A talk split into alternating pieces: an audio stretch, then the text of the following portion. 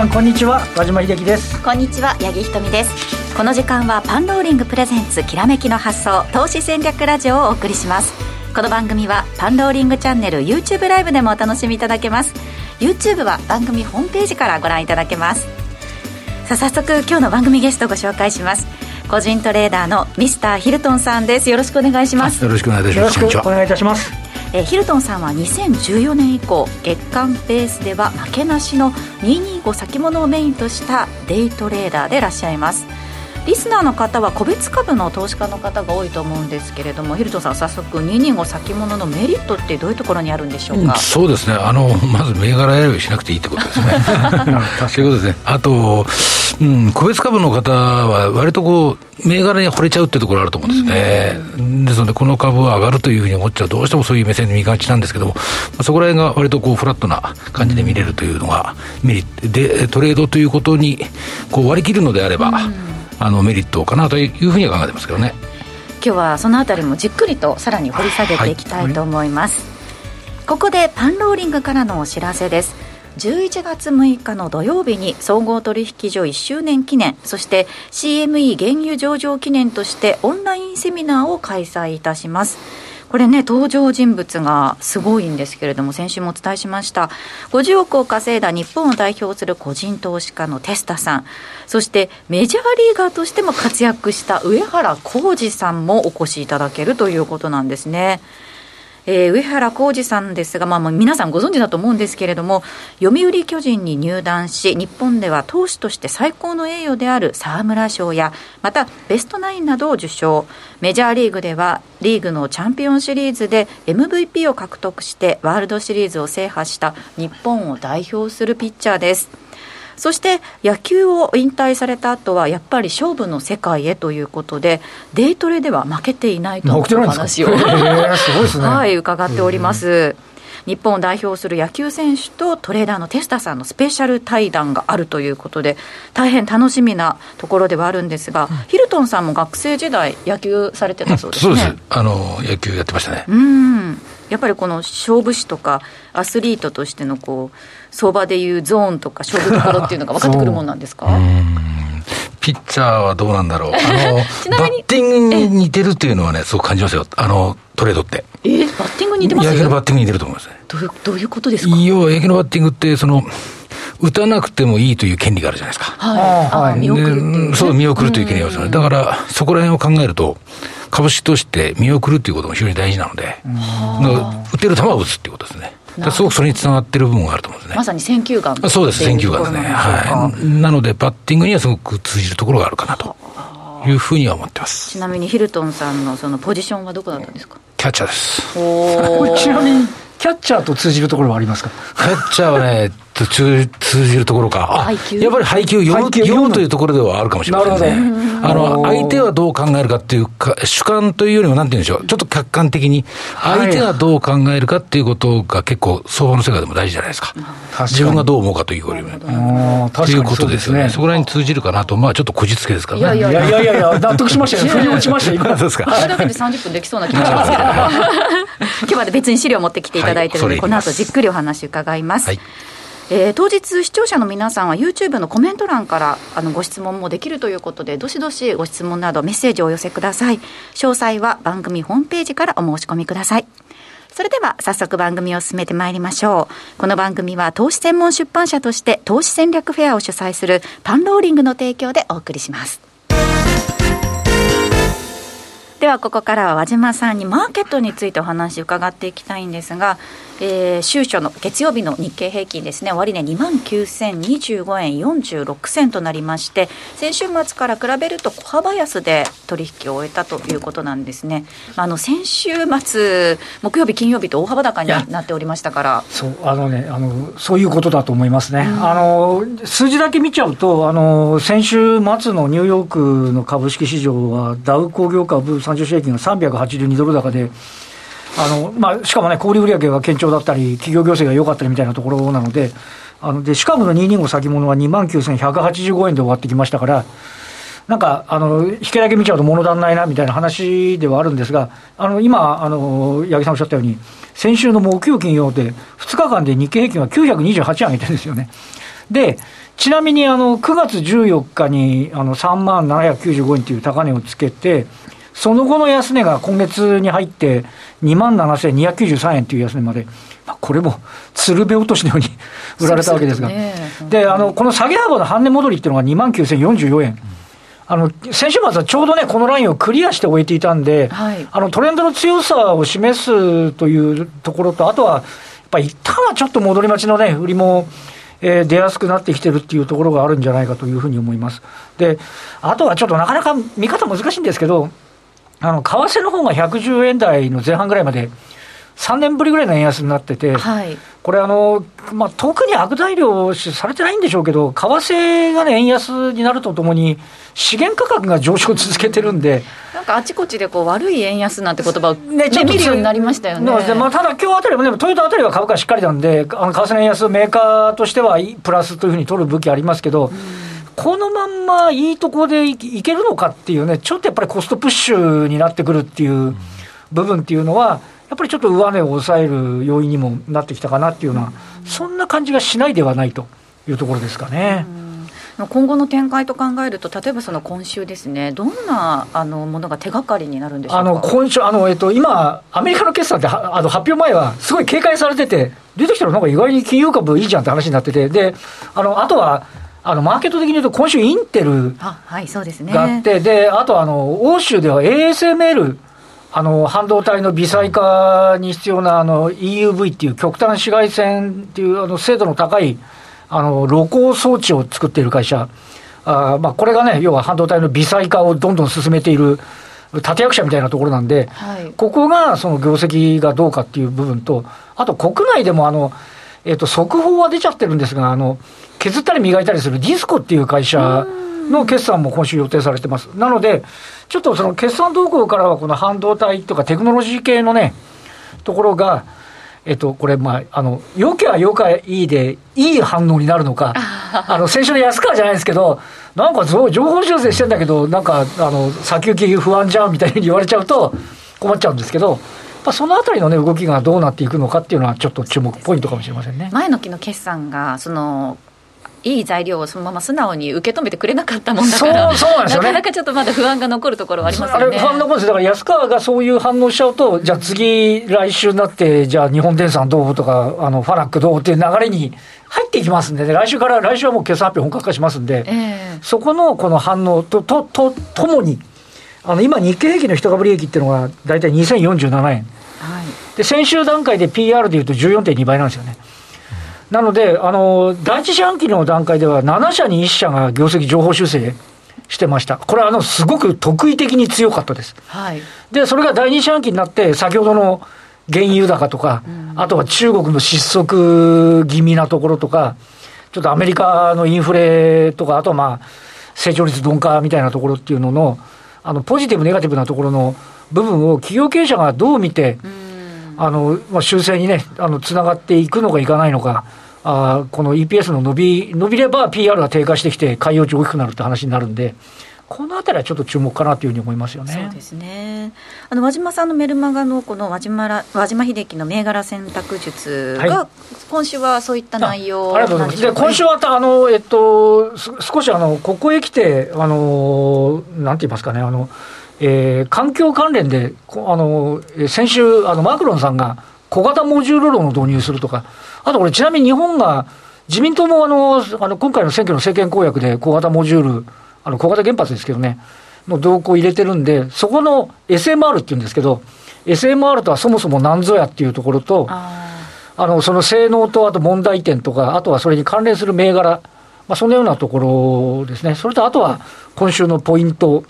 について、うん、えマーケットの見方なんかもあの書いてます。で、あとは、まあ、あの毎週毎週そうですけど、あの中長期で注目できそうな銘柄のその根拠と今後の見通しみたいなものについても触れてありますので、ぜひご覧いただければと思います。はい、和島秀樹の銘柄選択術、詳細は番組ホームページから今すぐお申し込みください。この後は本日のゲストヒルトンさんにお話じっくり伺います。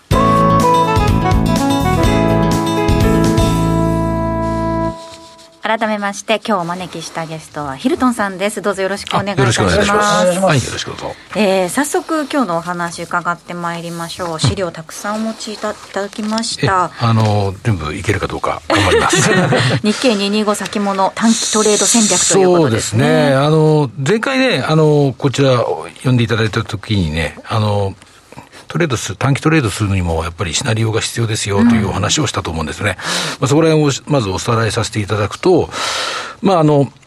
皆さん、ルールというのはね、あの、それぞれいくつかお持ちだと思うんですよ。あの、例えば移動平均線をね、上抜けしたらか、2位の移動平均線を上抜けしたら買いだとか、下抜けしたら売りだとか、まあ、いろいろ、その、手法を点で持ってる方っていらっしゃると思うんですよ。うん。でも、あの、トレードをですね、やって、その利益を出すためには、その点をなんとか線にしなきゃいけないっていうのが僕の考え方ですね。で、えー、シナリオというのは、その、それぞれの点をどういうふうにシナリオ化して結びつけて線にしていくかということですね。うん、えー、まあ、そういうとすごく難しいように聞こえてしまうかもしれませんけれども、特に始めて間もない方というのは、そういう癖をつけるとですね、いろんなことをなんか体系的に考えることができるというか、うん、うん、ことになりますので、私はぜひお勧めしたいんですけどね。はい、これ、点で見ちゃうと、一か八かみたいになっちゃうそうなんです。そうなんですかね。点で見ると、すべてが超反になっちゃうんですね。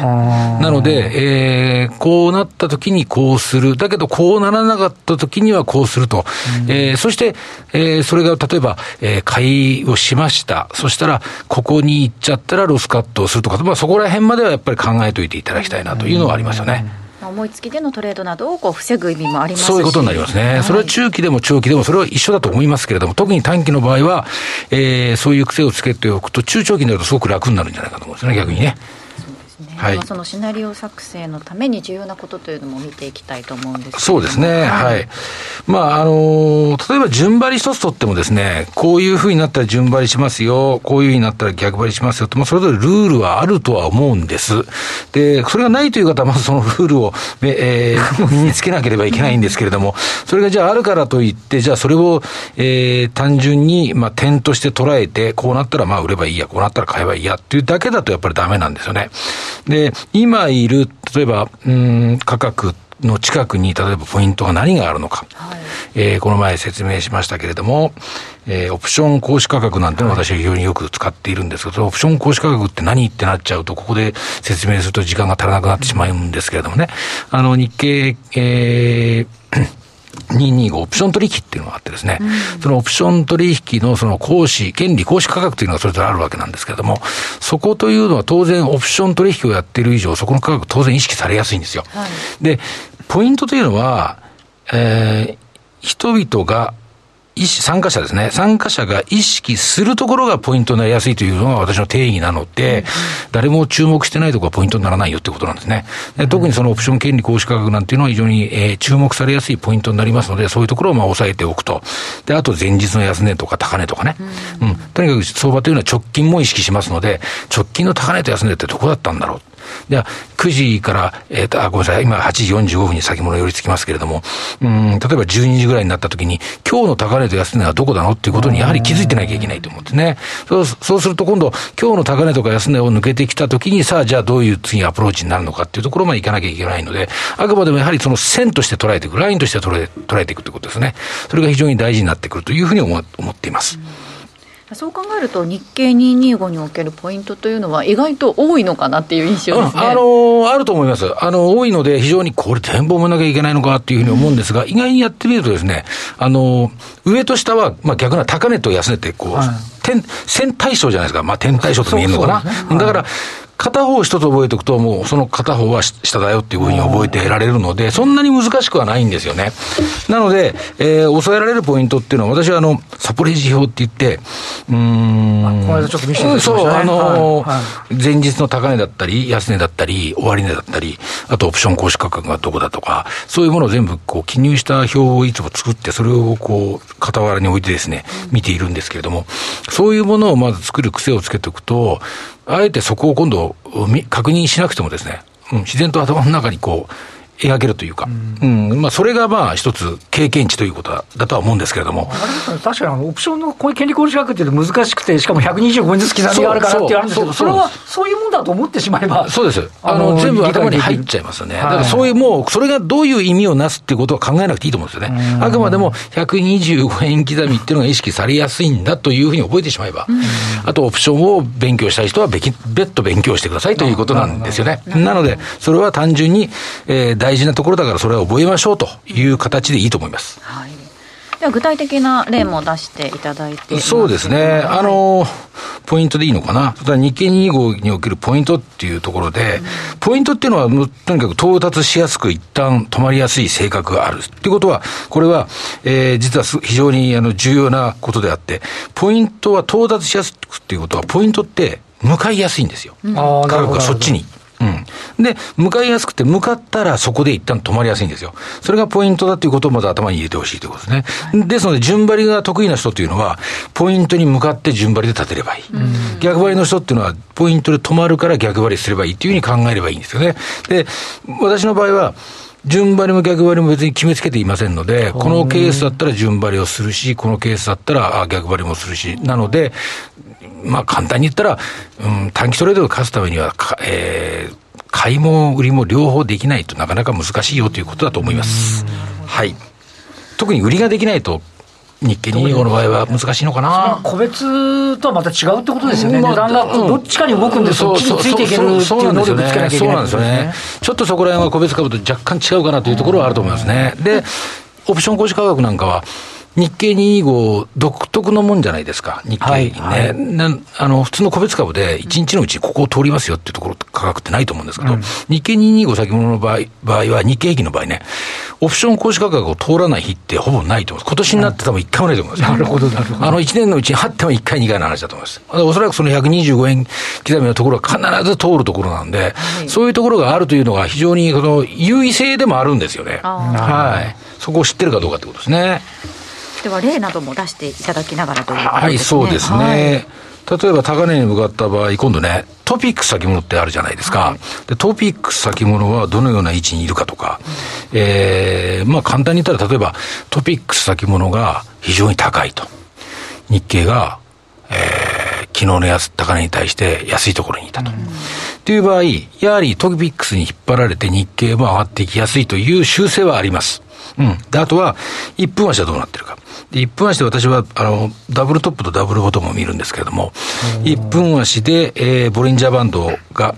えー、抜けているのか抜けてないのか、ということですね。えー、それによって売りが検討できたり、買いが検討できたりということになります。ということで、えー、1分足、私今使ってるのは1分足、5分足、15分足、というふうに見てますけど、でも、あの、よくあるトレーダーの方々こう、たくさん画面をいっぱい、こう、5枚も6枚も出してってことはしてないですよ。大きいのを大体1枚で、なんとかなりますから。はい。一応そんな感じでやってますよね。じゃあ、安値に向かった場合は、その逆その逆ってことですね。だから、一つ覚えておけば、逆もまた同じなんですよね、考え方はね。なので、これは高値に向かった場合じゃないですか、今のところは。で、これが安値に向かった場合は、その逆を考えればいいんですね。低い位置にいた場合どうなのかって言ったら、やっぱそれにそっちに引っ張られるんじゃないのっていう考え方ですよね。うん、というふうに考えていった方がいいと思います。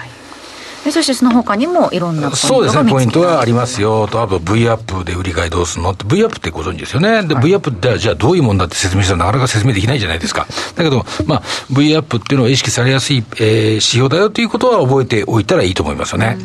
で、あと半値、先ほどあの、岩島さんおっしゃいましたけど、半値ね、はい、うん。で、今日なんかもね、見てると、今日、今日って、まあ、チャート見れたらあれなんですけど、今日の先物なんかは、高値か、よりが、より点になったと思うんですよ、最初ね。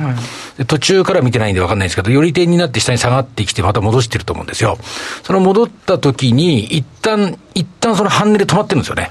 半値戻した時に一旦と、一旦止まって、多分、えー、2万9000飛び、45円というところが多分半値だったと思うんです。最初の朝一のその半値っていうのはね。で、そこで一旦止まるんですよね。で、そこで向かいやすくて止まりやすいという習性があるので、あのそういうところを押さえておくといいですね。で、今度はじゃあ、半値が止まんない時ってどうなのよっていうことなんですけど、半値が止まんない時って、割と S q の前なんか止まりにくいんですよね。で、なぜかというと S q ってこう、価格の押し引きってそうですね。いろんな需給の間が出てきますもんね。出てくるんで、はい行ったり来たりっていうのが多いんで、その半値を意識せずに素通りしちゃうってことが多いんで、それまあそういうこともまあ覚えておくといいですよね。えー急ぎ足ですね。っていう感じですね。で、あと、シナリオを作成する手順としては、まあ、こうやって現在価格がどういうふうになるのかという形でですね、あのーどういうところでシグナルがまず出るのか、もしシグナルが出なかったらどうするのか、じゃあ、下に行くとも、えー下に行く場合はこうだけども、じゃあ上に行った場合どうなるのかっていう、そういう、上下僕の場合ですね、二、つずつぐらいかな。考えておく。はい。あの、手段を考えておきますね。うん。で、それに合わなかった時はやらない。ああ、さっきおっしゃってた、そあの球を見送るっていうと一緒ですね。見送る。だからそこがストライクだと思って、自分の打てる球だと思って打つってことですね。だからそれが上下2つずつぐらいはありますよって、まあ詳しくは週を見ていただければお分かりになると思うんですけれども、あの上下で、えーシグナルが出たら、えーそこでやると。で、ダメだった場合はやらないと。いう形になります。そこら辺は割り切ってちょっと考えてますけどね。あの膠着感が出た場合、離れていくきっかけがどのような形で出るか。あ、これ結構大事ですよ。うん。膠着するとみんな結構諦めちゃうじゃないですか。で、膠着すると、今度ね、諦めるのはまだいいんですけど、膠着するとなんかね、天属が硬い気がして、そこでトレードしたくなっちゃう人いるんですよ。あ間だけ取りに行く。で、大体ね、そうやって、あの、虫のいい考え方って大体通用しないんですよね。ルールを曲げちゃうというかんそうそうそう大体そうやるとなんかこう、ね横横にはまっちゃってですね、あの、利益が取れないは、え急にビュッと逆に動かれたらロスカットになるっていう形になってしまうので、あの、動くときに何をきっかけに動くのかなっていうことを見てったらいいと思いますね。で、そのきっかけがあるときにそっちについていくっていう形の方が僕は部がいいと思います。うんなるほど。では具体例を挙げてということなんですか、はい、そうですね。例えばはい9月28日のあれなんですけども、これまあ1番から7番まで、まあ、あのーこれだけ見るべきところがこの日はありましたよということなんですけれども、1番からいきましょうかね。はいまずこれは当たり前ですよね。3万円。はい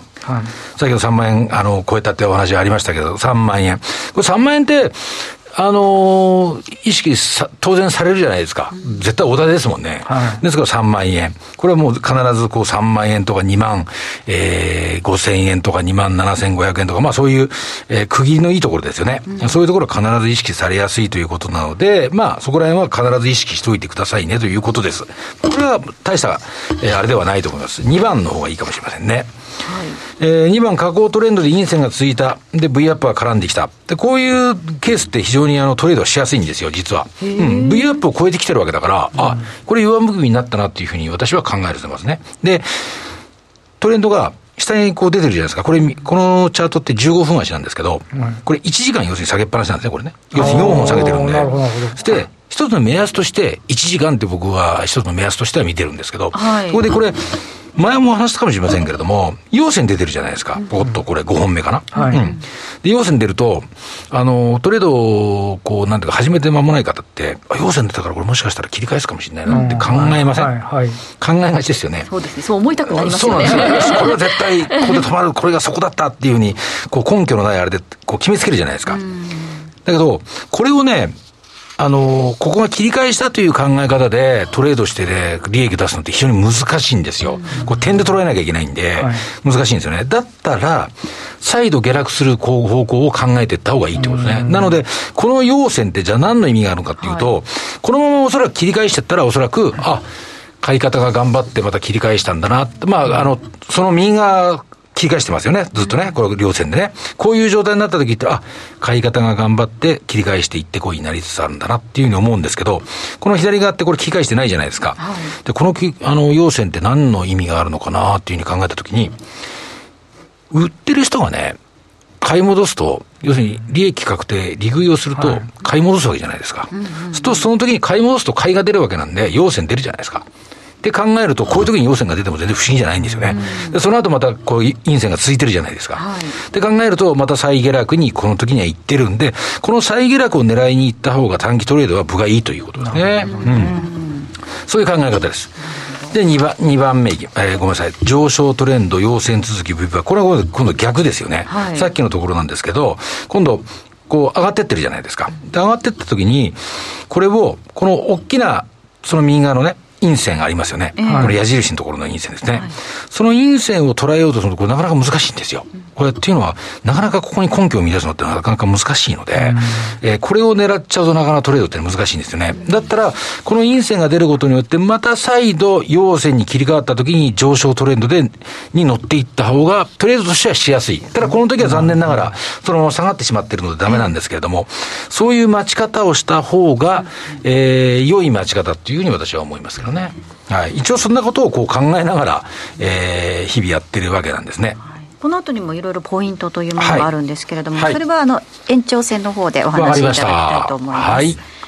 はいえー、さて、ミスターヒルトンのデイトレードスクールリアルタイムレッスンの先行案内を現在募集しているということですね。はい、ねはい、えー、前回も好評でしたデイトレードスクールがリニューアルして11月からスタートします。11月から2022年2月末まで4か月間ほどヒルトンさんにリアルタイムでレッスンをしていただけるということで、お得感満載ということなんですが、ぜひポイントをお聞かせください。まあ今お話ししたようなことをもう少しこうなんていうんですかね、えー詳しく、うん、えー、時間をかけてお話ができていると思いますので、そこら辺では、あのー、皆さんのトレードにね、合う部分、合わない部分、あるかもしれませんけれども、基本的には私の考え方っていうのは全てそこで分かっていただけると思いますし、えー、どなたでもとっつきやすいようにできていると思いますので、えー、ぜひ興味がある方はということですね。初心者の方でももちろんです。あの、ただね、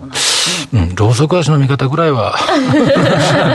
知っていてほしいかなというのは。レースってことは、大体今、ここでこうなったらこうなっていくんじゃないかみたいなことを。ねそうですね、そこら辺ぐらいまでは、と思います。なるほど。はい。また、あの、デイトレードスクールリアルタイムレッスンの前に、今週土曜日のえー、10月23日にもプレセミナーとして10時からオンラインセミナーを開催される、うん、こんなことをやってっていうことで、まあ、あの手法的なこともいくつかこうそこで披露してですね、はい、こんなことをやります。デートレードスクールではもう一度こう、えー、さらにいくつかまたご披露しますよという形で、えー、やっていきます、うん、なのでそれリアルタイムでやりますので私の考え方非常にそこでよく分かっていただけるんじゃないかなというふうに思いますけどね。はい。まあ、このデイトレードスクール受けていただくとその、夜間取引も対象としてデイトレの訓練日経平均先物で稼ぐロジックというものをヒルトンさんから教えていただける、ね、ロジック的に夜も通用するということですよね、うん、なるほど、はい、まあ、先ほどもねあの資料の中でお話しいただきましたけれども、うん、先に意識するそのポイントというのがもうすでに分かっているから、値、動きが激しくても直近本当になんかあの日経平均の値動き激しいですからね。慌てずにトレードできるようになるということなので、ね、はい。このあたり詳しくはぜひ番組ホームページをご確認ください、はいえー、ということで番組もそろそろラジオタイムお別れの時間が近づいてまいりました。この番組は投資専門出版社として投資戦略フェアを主催するパンローリングの提供でお送りしました。この後ですねパンローリングチャンネルの限定配信引き続き YouTube でお楽しみいただけます。まだまだヒルトンさんにですね資料をお持ちいただいておりますのでこの後の先ほどの具体例を出しながらの続きですね。まだまだいろんなポイントがあるということなのでそのあたりをしっかりとお話ししていいただきます。さて改めてなんですが、えー、ヒルトンさんのデイトレードスクールリアルタイムレッスンですが、えー、今週の土曜日プレセミナーとして10時からオンラインセミナーを開催いたしますまた11月から2022年2月末まで4か月間ほどヒルトンさんにリアルタイムでレッスンしていただける内容となっていますぜひこれをきっかけにですね、ね、はい、日経225の先物のデイトレード短期トレードというものを皆さんに身につけていただければと思いますので詳しくは番組ホームページをご確認ください。えー、ラジオの前の皆さんとはそろそろお別れの時間となってしまいました。今週のゲストはミスターヒルトンさんでした。ありがとうございました。ありがとうございました。失礼いたします。来週も素敵なゲストをお招きしてお話伺います。パンローリングプレゼンツきらめきの発想。また来週お目にかかります